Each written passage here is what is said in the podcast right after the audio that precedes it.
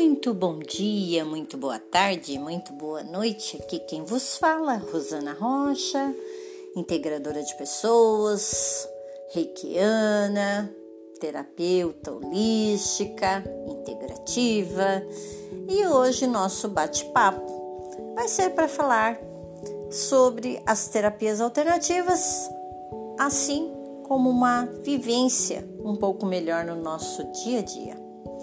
Todos nós, será que sabemos o que é sabedoria? Hum, sabedoria é estar presente no agora, é ter fé naquilo que nos desperta, ter fé nos ensinamentos que me levam a caminhar.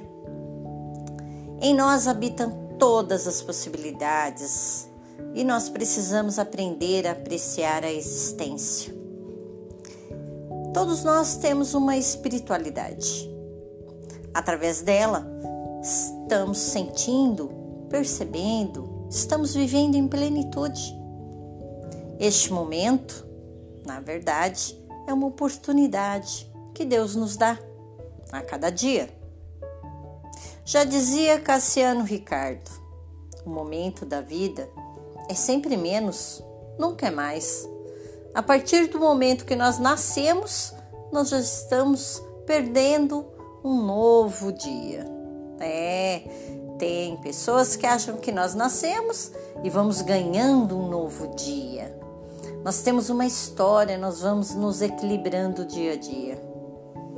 E nós temos causas e condições para isso. Então, como posso concluir? A mente humana, ela é limitada pois através dela nós não temos uma capacidade para conhecer o ilimitado. A vida dá vida a você. O que você está fazendo com ela?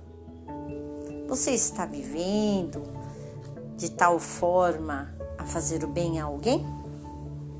Você está amando na essência? Você está se permitindo viver de forma autônoma?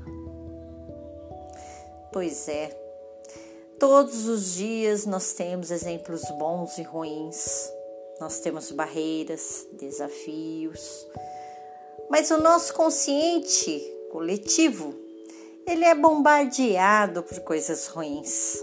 Ninguém consegue falar sobre coisas boas. O que dá mídia é o ibope de coisas ruins.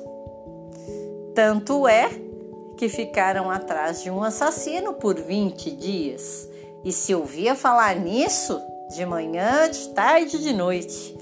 Que tristeza, que falta de conteúdo. Então, o que eu posso afirmar através deste áudio?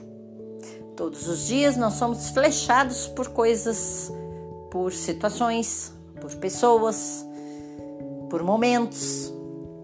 E essa flecha pode doer ou não, pode ser coisas boas ou não.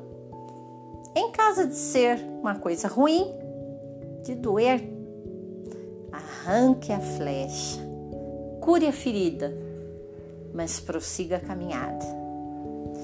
Hoje eu posso dizer que eu me permito me curar. E ainda concluo com o pensamento da monja Coen. Cada desilusão eu fico mais próximo da verdade. Namastê!